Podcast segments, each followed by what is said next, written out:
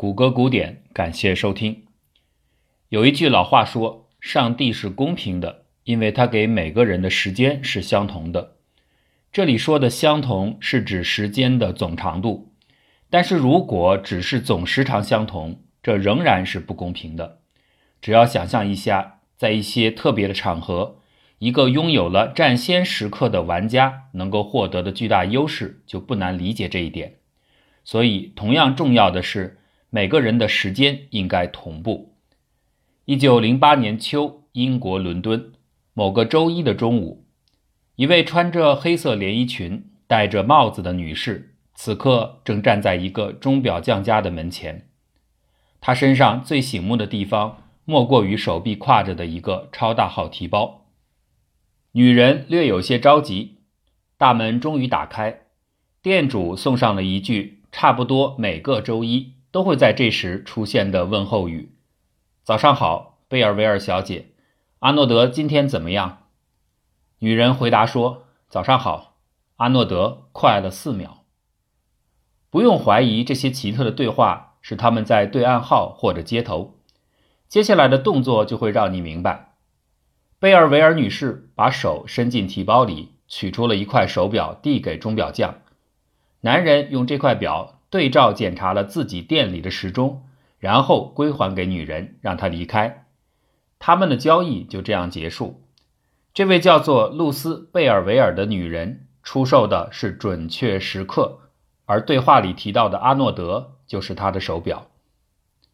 当时的英国有许多禁令和经营时段的限制，商人因此有了掌握准确时刻的需要。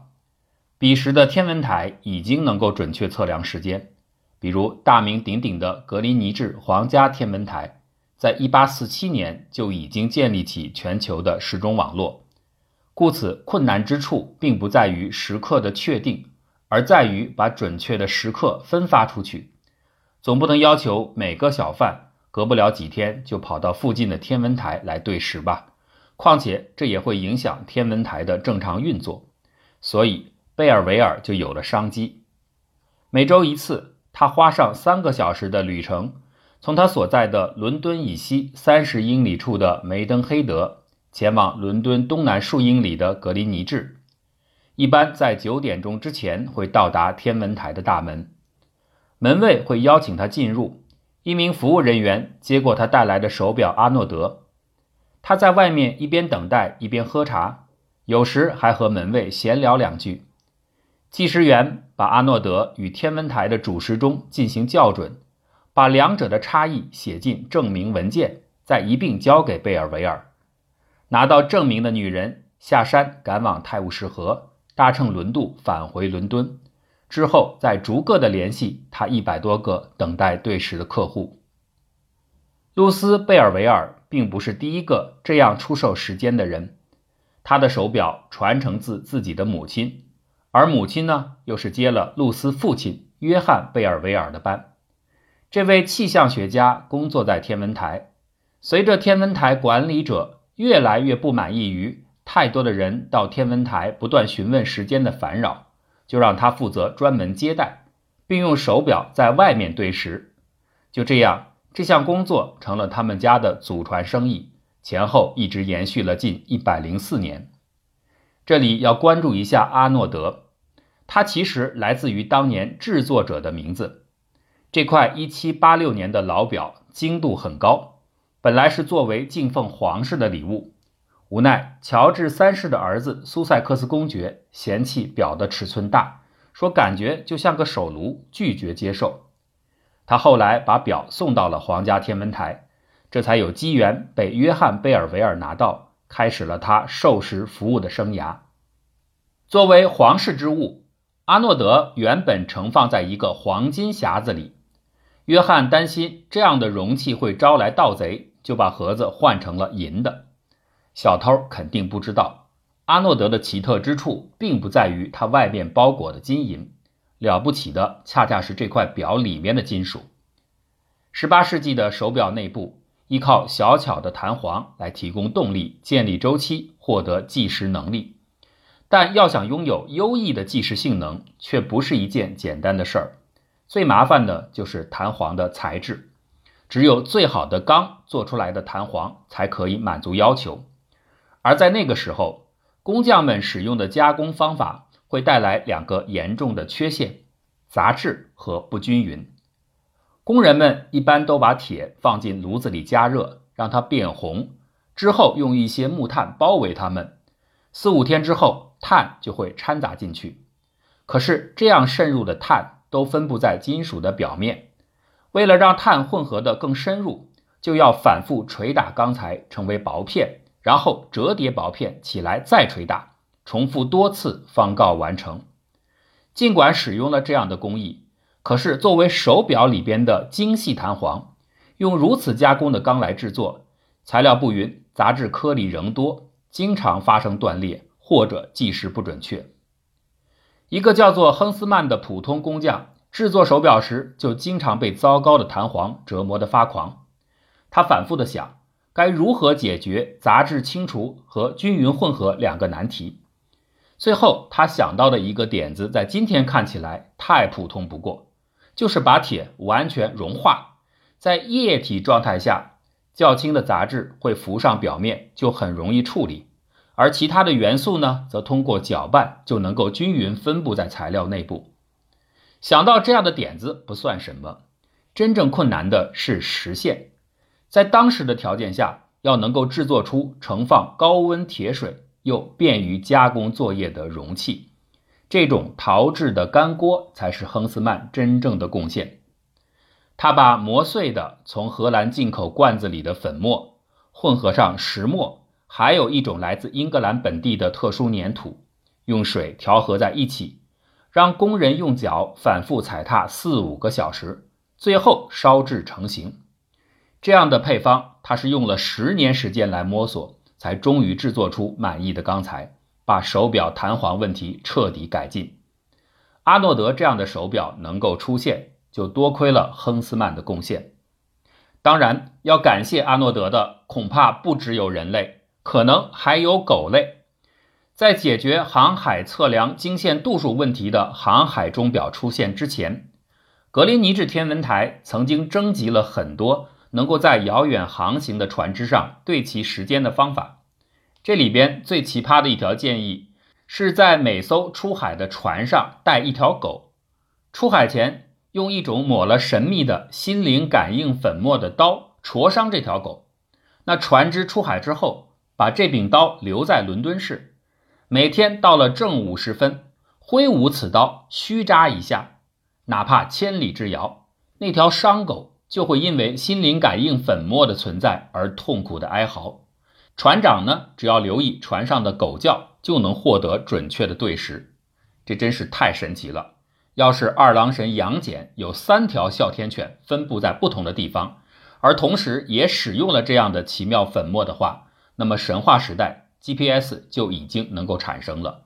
孙悟空不管跑到哪里，变成什么形状，都可以被精确定位。需要感谢的列表里，除了打铁人亨斯曼之外，还有两位石头玩家，同时也是亲兄弟的雅克·居里和皮埃尔·居里。后面这位弟弟，通常更为人熟知的身份是居里夫人的老公。在居里兄弟还只有二十岁出头的时候，他们非常想在矿物学研究方面大展身手，因为这是当时最热门的领域。当然，从事其间的人也异常的拥挤。这对兄弟并不想停留在一般的根据色泽、形状进行分类的薄物层面，他们想要走得更远。皮埃尔此人对几何形状的对称性很敏感，他发现有一种矿物很特别。其一侧的表面与另一侧的不匹配，明显的缺乏其他的矿石，比如钻石或盐，通常具备的对称性。这就意味着此类矿石原子内部结构可能不具有镜像对称的特征，而通常这些镜像抵消的某些物理特性就有机会出现了。怎么压榨出这样潜在的物理特性呢？哎，就是硬压榨呀！两个人想到的办法就是盘它。他们做了大多数矿物学家不曾做过的事儿，用力挤压这块石头，看会发生些什么。结果让他们大吃一惊。当虎钳的手柄转了几圈之后，眼前的晶体突然发出一丝尖叫声，接着释放出一些微弱的电流，压电现象就此被人类发现。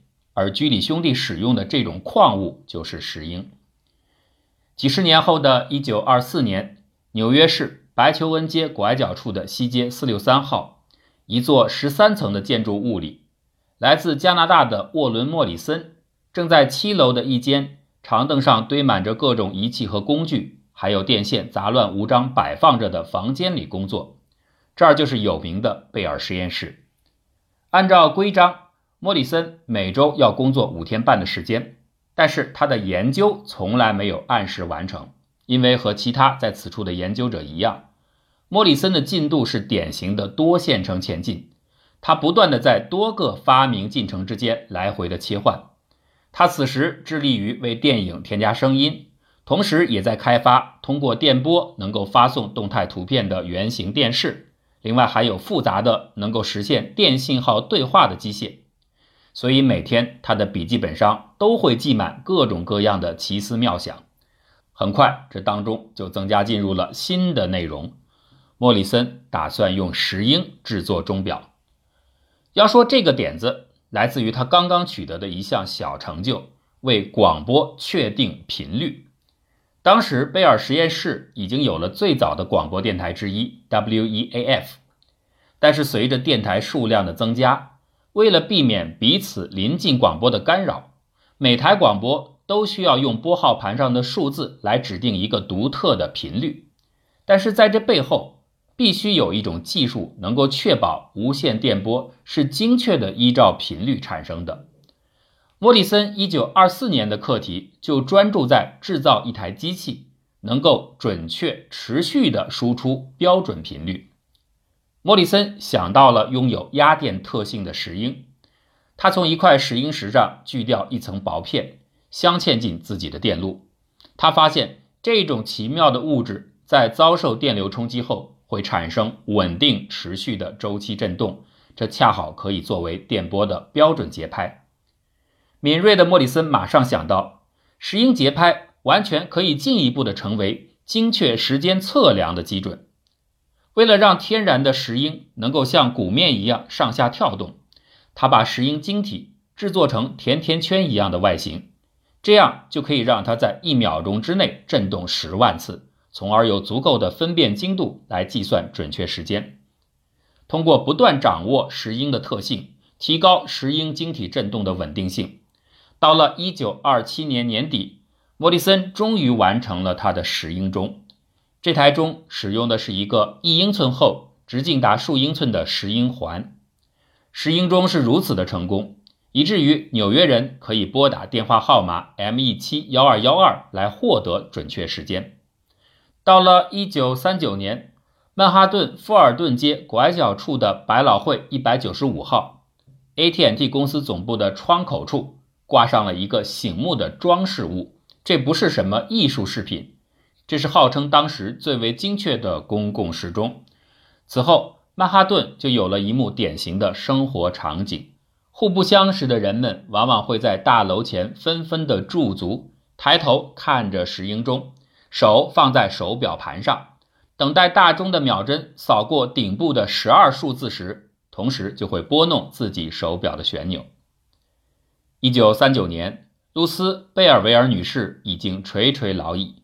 作为时间摆渡人的她，已经延续了近半个世纪的服务，时光似乎在她这里停留不前了。那些新兴的通过电报时钟进行对时服务的商人，一直在试图挖走他的老客户，但实际上，阿诺德手表使用的旧技术提供的测时精确度达到十分之一秒，而当时电子脉冲的精度仅有一秒。除此之外，可能更为珍贵的是。露丝带给他的客户的那些金属电线永远无法带来的东西。招待他的人每年用四英镑的费用和一些小茶点，交换来他分享的旅途中收集的笑话和各处的见闻。或许背后流动的情感才是他们最难以割舍的东西。然而，最终进步的无线电技术仍然无情地把他从自己母亲手里接过来的一百多个客户的数量。渐渐缩减到大约五十个。而时光倒流，他更早的父亲服务的对象是超过两百个的。为伦敦人带来准确时间数十年的老露丝退休了。一九四三年，这位被称作格林尼治时间小姐的老人，在睡梦中因为煤气灯泄漏的一氧化碳窒息而死。他的床头柜上依旧摆放着他的老伙计，终身信任的伙伴阿诺德。几天之后，他停止了滴答作响的跳动。一切正如查克·帕拉涅克所说。我们的目标不是让自己永在，而是创造出一些永在。其实无需创造，便已永在的东西本来就有，那就是人类的情感。因为记忆的时光无关测量。